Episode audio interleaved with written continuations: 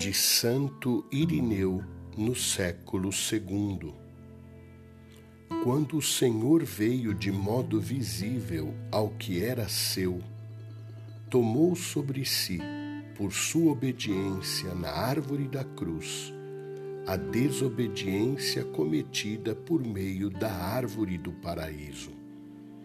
Assim como Eva foi seduzida pela conversa de um anjo e afastou-se de Deus, desobedecendo a sua palavra, Maria recebeu a boa nova pela anunciação de outro anjo e mereceu trazer Deus em seu seio.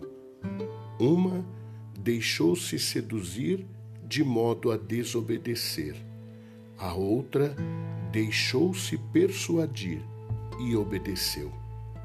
Deste modo, a Virgem Maria tornou-se advogada da Virgem Eva.